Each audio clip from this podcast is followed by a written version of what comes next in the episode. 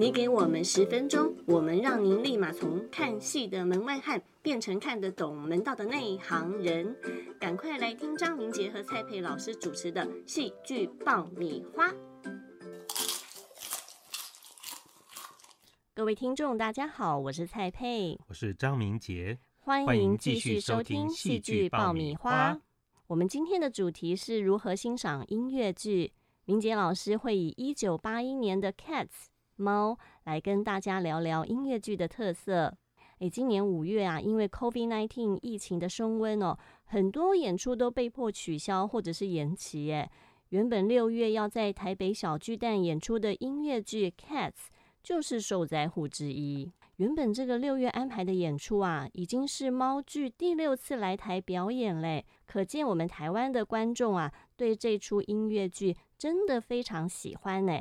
全球的观众呢，也对 Cats 非常喜爱哦。它在这个全球音乐剧的卖座呢，排名是第四名的作品，同时呢，也是美国百老汇音乐剧热卖排名第十名的作品。哎，在百老汇从一九八二年以来进账了四亿五千万美金啊。那全球的收入呢，从一九八一年的伦敦首演以来，更高达了三十五亿六千万美金。哎，都已经这么热卖了，才排名第四哦。那全世界前三名的音乐剧是谁呀？好，在这边跟大家揭晓一下，第一名是《狮子王》，然后第二名是《歌剧魅影》，那嗯，第三名是《妈妈咪呀》。哦，好，那我想大家对于音乐剧《猫》它的第一印象，大概是一群表演者打扮成猫的样子在唱歌跳舞啊啊。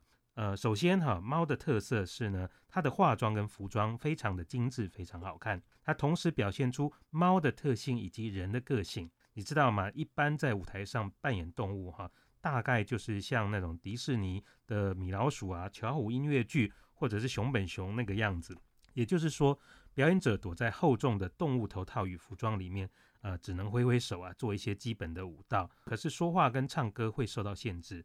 但是另外一个极端哈，它其实是二零一九年真人版拍的那个猫的音乐剧，造型啊、简直是惨不忍睹。哦，对耶，听说当时那个电影啊上映第一周哦，票房跟影评都大崩盘呢，甚至有不少观众看到一半就走人嘞。结果真的是这个电影的视觉特效就毁了原本的造型设计的美感呢，还得到当年的金酸梅奖六项大奖呢，成为票房和口碑都很惨的烂片。嗯，音乐剧《猫》的造型哈，它在假发以及化妆上的组合带有一种叛逆的流行感。那猫的身体呢是贴身的紧身舞衣，再加上各式各样的猫毛的纹路嗯，让表演者在跳舞的时候既显露出迷人的身材曲线，又能够表现出专业的舞蹈动作。所以呢，我们在宣传海报上面看到一群猫站在那边，哈，就觉得非常的吸引目光。嗯而如果你有机会看到他们的宣传影片或者是演出的 DVD 的话，大概会看到许多那种芭蕾舞跟爵士舞的动作。表演者配合着模仿猫的表情啊、手势啊、姿态啊，啊，那非常的可爱。就算是完全听不懂英文歌词的外国人观众或者是小孩，也可以把猫当作是一出舞剧来欣赏。所以，能够演音乐剧的舞台演员要能唱、能演、能跳，最好有足够的芭蕾或者是爵士舞的底子。像猫剧里面的白猫 Victoria，还有魔术猫 Miss Tuffles，都会请到顶尖的舞者表演高难度的舞蹈动作。嗯，这只魔术猫哈、Miss Tuffles，嗯它还有一段最著名的独舞啊，它是要做二十四个脚尖旋转，那我们专业术语叫做 Fouette en tournant 啊，这个是芭蕾舞的高级动作嗯。好，在这里要讲说音乐剧的英文哈、虽然叫做 musical，但是其实也有人称作歌舞剧啊，因为其实他舞蹈的部分也蛮重要的。演员除了一边演戏一边唱歌之外，通常还要一边跳舞。也就是说，作为一个专业的音乐剧演员，他的才能必须要能够同时演戏、同时唱歌，又同时跳舞。嗯好，这个对观众来讲其实是三倍的享受，可是呢，对于表演者来说，这就是三倍的才艺的门槛啦、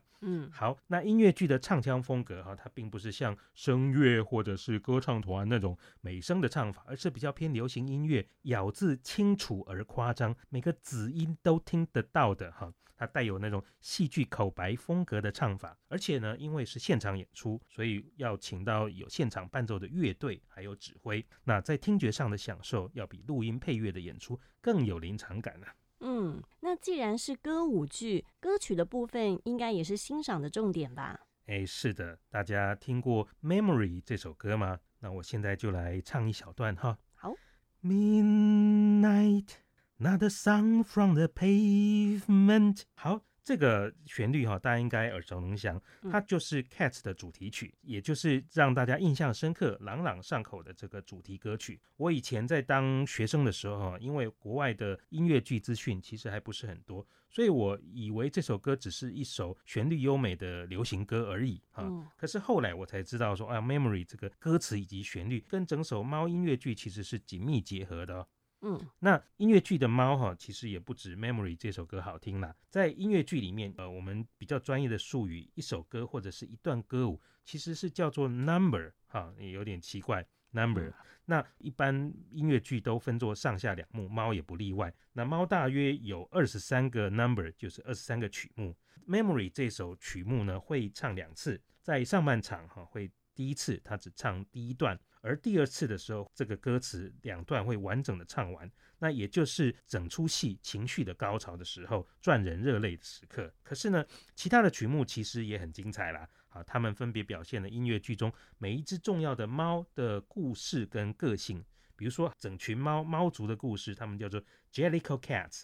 然后，那个别的猫呢，有这种什么老干比猫啊、大胖母猫哈，然后有捣蛋的猫啊、贪吃的美食猫，然后有当过演员的老猫，然后有铁道猫，有魔术猫，还有那个猫的大家长，它叫做老戒律伯猫啊。当然呢，还有我们这只唱《Memory》这首歌的叫做 Grisabella，它是一只年华老去的气质老母猫。光是有曲目的猫就这么多只嘞，整出去的猫应该超过三十只吧？猫奴们应该都可以从里面找到自己猫咪的类型。嗯，像我们家的那两只猫啊，哈，就是一看就知道就是大胖猫还有老母猫了。嗯啊，一般说来哈，音乐剧或者是音乐电影，呃我们应该叫做歌舞片。啊，它有时候是讲述一个故事，然后演到情绪比较高涨的部分，比如说恋爱啦、回忆啦、仇恨或者是幻想的场景的时候，就可以开始唱歌啊，甚至加入跳舞来表现那种比讲台词还要更强烈、更夸张、更直接的情感。可是呢，猫这个音乐剧，与其说是演故事的时候加上插曲，不如说哈，其实歌曲跟舞蹈本身才是表演的重点。那情节本身有点随意啊，有点松散，只是用来把歌曲跟舞蹈串在一起的辅助而已。可是呢，因为观众欣赏的其实就是歌唱跟舞蹈啊，以及华丽的舞台设计还有景观啊，这些是重点。诶，各位还记得以前讲过的亚里士多德戏剧六要素里面啊，最后一个叫做景观 （spectacle） 吗？好、在这里就是台设计。好，故事情节呢，呃，观众有时候会睁一只眼闭一只眼。至于说情节有没有意义或者是完整与否，其实比较没有那么重要了。哦，也就是说，好看的歌舞秀剧情就不是那么重要了。那猫剧的创作来源是什么呢？诶，其实它也是大有来头哦。哈、哦，猫的剧本其实是根据诺贝尔文学奖的得主啊，英国诗人艾略特，他写给儿童的一本诗集，叫做《老负鼠的猫经》（Old Possum's Book of Practical Cats） 啊，这本诗集所改编的许多的呃音乐剧里面的歌词，就是直接来自于艾略特的诗文。啊，那他描述二十世纪初的英国社会啊，以及各种形象拟人化的猫咪。Memory 这首歌的歌词哈、其实也来自于艾略特另外一首诗《大风夜晚的狂想曲》来改编的。所以哈、猫的剧情其实真的是蛮松散的啦哈。简单的说，哎，这群猫族。啊，在某一天晚上聚会，然后大家要选出一只猫可以上天堂来重获新生命，所以呢，许多猫咪就使出浑身解数、看家本领来演出自己的故事，来表现说，哎，自己有多特别。可是呢，最后却是有一只历尽沧桑、年华老去，只剩下回忆的老母猫啊，就是我们刚刚讲的 Grisabella，她唱了那首 Memory 来感动了大家，所以 Grisabella 获得了重生的机会。嗯。Memory 绝对是现代音乐剧当中的经典之作，甚至啊，有剧作家用猫剧来划分音乐剧的历史纪元呢。西元前的 B.C. 就是 Before Cats，西元后的 A.D. 呢就是 Andrew Dominant，就是猫剧的音乐剧创作者安德鲁·韦伯所称霸的纪元。猫剧的情节啊，虽然简单，但是其实故事的细节是隐藏在每一首歌的歌词里面。所以，如果听众真的有兴趣，想要进一步了解，不妨先到网络上去搜寻猫的曲目表以及歌词的中英文对照，这样子才能够欣赏到每一只猫背后的故事，以及诗人写下的洗练文字的趣味。那除了歌曲之外，Cats 的舞台设计有什么特色呢？好，我们讲说音乐剧哈，其实通常会有华丽的舞台设计。猫的舞台有一颗大月亮，然后呢，整个舞台是一个放大尺寸的乐色场，有超大号的废轮胎以及烂鞋子。那么猫咪们呢，就在乐色堆里面唱歌啦、跳舞啦。其中还有一首叫做《铁路猫》的曲目，里面猫咪们还用各种废弃物在台上组合出蒸汽火车头运作的样子，令人印象十分深刻。嗯。好，总之呢，好，我们想想看，华丽的布景、炫酷的造型、动人的歌曲、高超的舞蹈技巧、老少咸宜的剧情及歌词，更重要的是结合了令人喜爱的猫咪，这些特色可以说是让音乐剧《猫》啊历久不衰的原因。它在纽约呢上演了十八年，一共演了七千五百场；而在伦敦更长寿，它一共演了二十一年，创下了将近九千场的记录啊！嗯，真的非常惊人呢。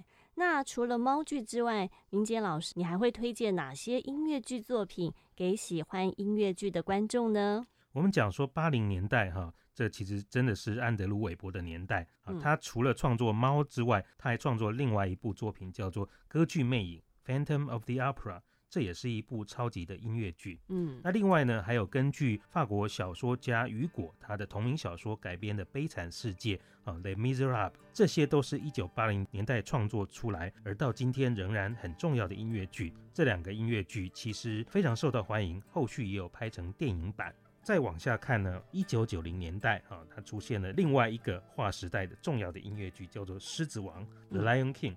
就是我们刚刚讲说卖座第一名的音乐剧啦，嗯，那它除了说有迪士尼的卡通来作为故事的基础，然后 Elton John 的非洲音乐的风格，更重要的是它的导演叫做 Julie Taymor 朱莉泰摩，他所设计的一系列的戏偶啊、面具还有服装啊，这是非常的特别。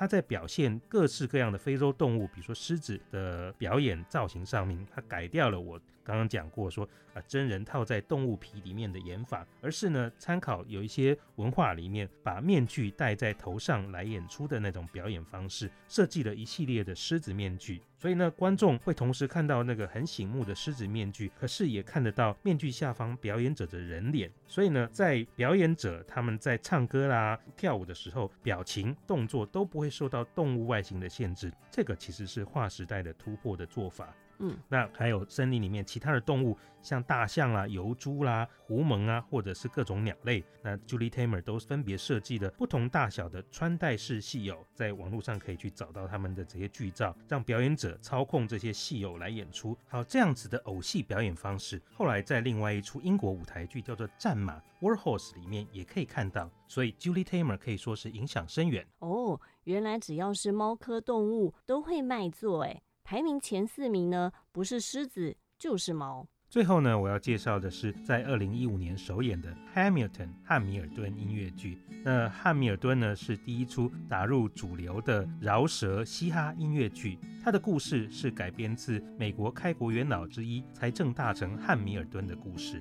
它是由波多黎各裔的美国音乐人以及演员林曼纽米兰达作曲、作词、编曲以及演出。那他在纽约首演之后就票房热卖，而他也获得了东尼奖跟普利兹奖。近年来，他也发行了演出的电影版啊，他是从头到尾用饶舌曲风表演，而且所有的主要角色都由有色人种的演员来演出。那借由历史故事来表现主角白手起家、力争上游，却困在政治的内斗之中，壮志难伸的故事。剧中的主角的妻子以及他的姐姐戏份也很多，她们姐妹在美国历史上也扮演非常重要的角色。这个电影版呢，在 Disney Plus 以及网络上都可以找得到，我也推荐给听众朋友，非常值得一看哦。嗯，今天我们介绍了音乐剧《Cats》的欣赏重点，包括了服装造型、歌曲与猫咪个性的搭配。舞蹈技巧的难度，还有华丽的舞台设计，也推荐了一些好看的音乐剧给听众们。下周就是戏剧爆米花第一季的最后一集了，我们要谈的主题是近年台湾剧场的新趋势，千万别错过喽。嗯，我是蔡佩，我是张明杰，欢迎下次继续收听戏剧爆米花。